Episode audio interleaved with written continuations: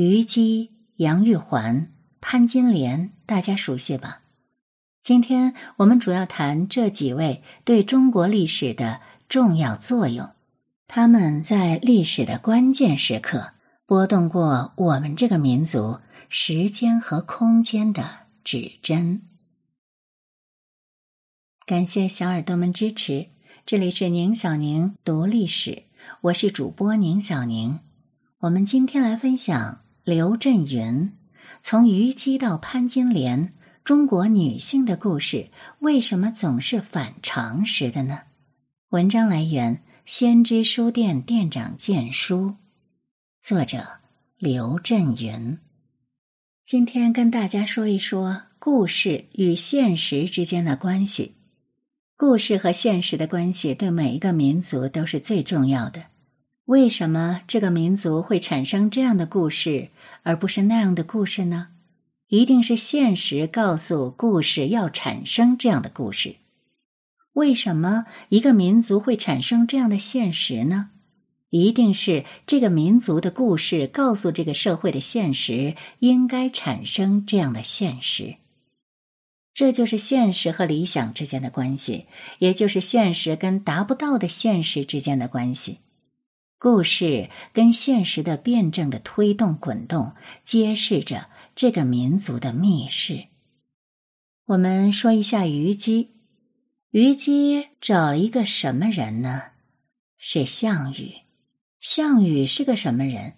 项羽是一个杀人手艺非常好、骗人手艺非常差的一个人。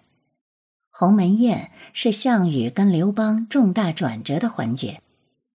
如果项羽在鸿门宴把刘邦杀了，那么中国的历史不是现在的历史了。为什么呢？项羽纵有千般错误，他有一个品质还是存在的：诚实，对朋友讲信义。但刘邦是什么人？是一个流氓，毫无信义，说话从来不算数的。可他最后成了汉高祖。这样的历史对人的教育是什么呢？接着又说到曹丞相，曹丞相有一句著名的话是什么？宁可我负天下人，不可天下人负我。中国人自从有了曹丞相这句话，眼睛里再没有了诚实和清澈，出现的全是狡黠的目光。办奥运会，做礼宾的女孩子。练一个笑容要用筷子插好多天，笑出来就更假了。那到底是什么样的信用来统治这个民族的经济、政治、社会文化呢？再说回虞姬，虞姬找的是一个诚实而无能的人，是一个目光特别短浅的人。短浅在什么地方呢？他不会玩阴谋诡计，就是这么一个女的。跟一个这样目光短浅的男的，就演绎了我们中国最悲凉的爱情故事，叫《霸王别姬》。这样的故事告诉我们的现实就是：宁可我负天下人，不让天下人负我。这样好吗？为什么目前的今天是这样的今天？我们从虞姬身上能够看到。这样并无社会和政治价值，只有艺术价值的所谓伟大的爱情故事，只会演绎，不会对现实有任何作用。那为什么《霸王别姬》很感人呢？老实人最后是倒霉的，所有看剧的人都会特别同情，但是这个同情是非常廉价的。我再说一说杨玉环。杨玉环是什么人？我们民族凡是感人的故事，都是反贞洁的、反纲常的、反道德的，甚至反人类的。杨玉环原来是寿王的妃子，最后成了唐玄宗的老婆。现实中哪一个能把他的儿媳妇娶到家？我估计在座的人都做不到，可是他做到了。唐朝白居易写了一首《长恨歌》。白先生糊涂，他没有抓到这个事物的实质。还有就是武则天，武则天是什么人？他跟杨玉环正好是反着的，反爬灰。爬灰和反爬灰的历史形成了这样的感人的故事。我们遵循常识的时候，忽略了另外的常识。你不是人生的，是畜生生的，这是骂人的话。但是我家祖上刘邦四处跟人说我不是人生的，是我妈上山割草的时候碰到蛇生的。北京有句骂人的话：“姑娘生的。”如果大家熟读圣经，主又是从哪里来？如果大家研究过佛经。释迦牟尼是哪儿来的呢？制定这些规则的人是永远不遵循这些规则的；制定这些道德的人是永远不会遵守这个道德的。日常人的常识是非常识的人规定的，我们是按照常识在生活，但我们是不是应该想一想，这个常识到底是从哪里来的呢？是从非常识来的。再来看。潘金莲，刚才我说的几个中国历史上的女性有一个共同的特点，是游走在两个男人之间。貂蝉是游走在父子之间，杨玉环也是游走在父子之间，武则天也是游走于违反人类底线的两个男人之间。潘金莲跟他们一样，也是游走于两个男人之间。可求而不得。据说她这个人呢，生得很漂亮，但是从小是苦出身，从小生在一个千户家里，大户人家想让她游走于两人之间，这个时候潘金莲是不同意的。这证明一开始潘金莲是遵守贞洁的，本质是好的，但是一个人向好而不得。接着。大户人家就让她嫁给一个残疾人，这个深刻的教训让潘金莲知道，我遵守这个规则是没用的，我要向貂蝉、杨玉环、武则天学习。这就是她嫁给武大的第二天早上立下的一个志向，所以她寻找的是英雄。英雄果真来了，是打死过一只老虎的武松。那天下雪了，武松从衙门回来，他的兄长武大出门卖油饼了。潘金莲就跟武松说：“叔叔，咱们一块儿喝一杯。”他喝多了，武松也喝多了。喝多以后，他就细细思量着：别的女英雄可以游走在父子之间，那我为什么不可以游走于兄弟之间呢？是游走于父子之间更违反三纲五常呢，还是游走于兄弟之间更遵守三纲五常呢？不过这事儿没成功，没成功怪谁呢？怪武松。可见他不是英雄。如果他有王允、太宗、高宗、玄宗的胸怀，不会产生这样的悲剧，因为他是一个常人。事情失败之后，潘金莲觉得她确实生活在一个毫无见识和平庸的社会里。如果游走于兄弟之间不行，那我游走于非兄弟之间行不行呢？于是他开始下一步的实验，跟西门庆，可也不行。为什么前面我们说的几个女性，貂蝉也好，虞姬也好，武则天、杨玉环也好，都成了民族英雄？我们在诗歌里，在小说里，在文学作品里，在戏剧里，把他们都当成正面人物来歌颂，而潘金莲却老是被人骂呢。她做的事情与那些女子相比毫不过分，她只是毒死了一个人，而貂蝉、杨玉环、武则天害死了多少人呢？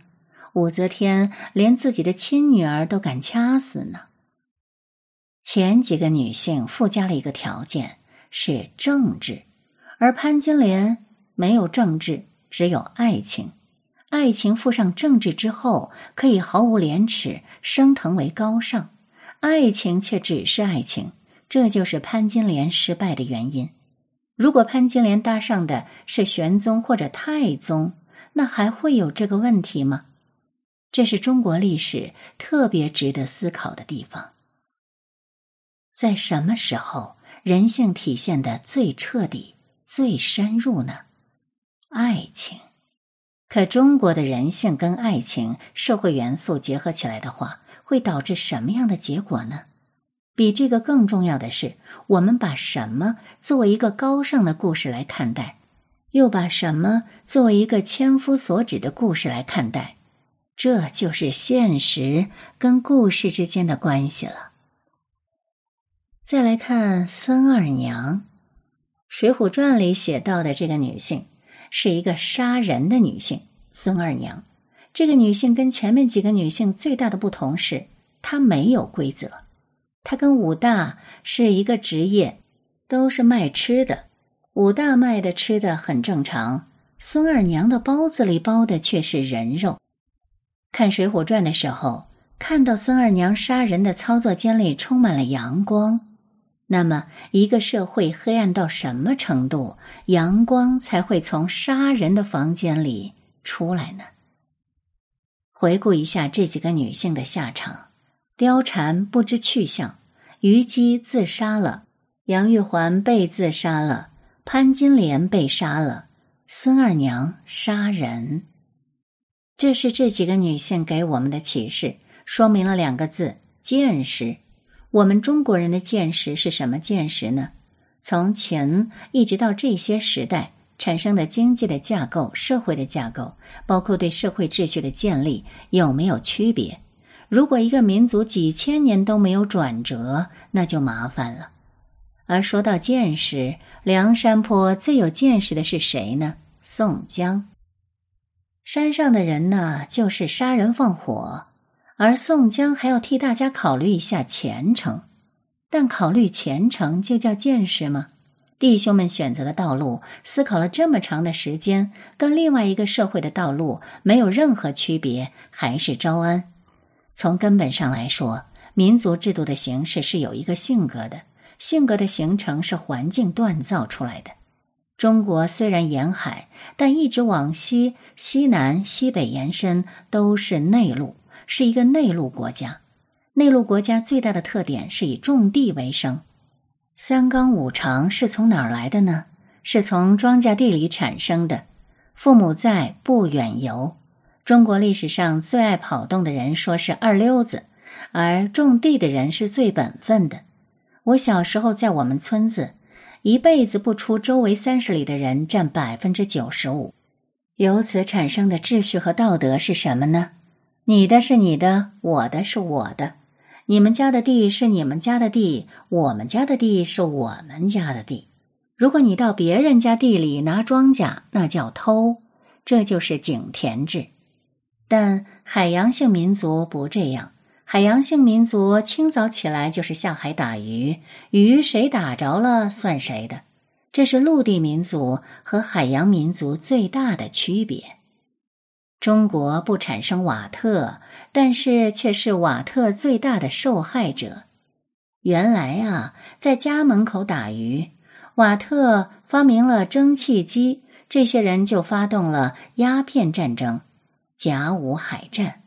这个时候，中国羸弱到什么程度呢？一头狼跑过来咬了我们母亲一口，另一头狼也要跑过来咬一口。我们的母亲自己割一块肉扔到地上，让狼去抢。因此，我建议大家能不能把自己的目光放得更长一些？我们能够出现更好的、不一样的女性的形象和男性的形象呢？我也在努力做这些事。这里是宁小宁读历史。我们刚才跟大家分享的部分是编自刘震云先生的演讲。刘震云的作品早已深入到我们的生活，他的小说被改编为耳熟能详的热门影视作品。他的作品把一地鸡毛变成高频成语，他的幽默和哲思使作品的语言一句顶一万句。很多人喜欢刘震云的幽默，句句都是笑梗，但他却笑着回应：幽默不是一种语言，而是一种智慧。而这种智慧和幽默，更多的是被他扎根到故乡的黄土地里，融进每一本小说中。刘震云创作的一大批作品，都在文学史上具有坐标意义。他用最朴实的文笔，勾勒老家近百年来的改革变迁，以及小人物的生活常态，用一个个看似荒诞的故事，讲述的是最真切的生活常理。其中更涉及到中国式现代化的文学表达、文化传承、文明重建等关键问题，比如中国人生活的意义到底何在？中国人到底以什么样的信念？存在于世，并生生不息呢。读过刘震云的作品，对中国人的人情世故、情绪的本质，会多一重理解和感悟，人生会变得更开阔。读一地鸡毛，你懂得心机背后的酸楚；读温故一九四二，懂得苦难背后的幽默；读我叫刘跃进。懂得利益背后的危机，读一句顶一万句；懂得热闹背后的孤独，读我不是潘金莲；懂得容易背后的艰难，读一日三秋；懂得笑话背后的悲凉。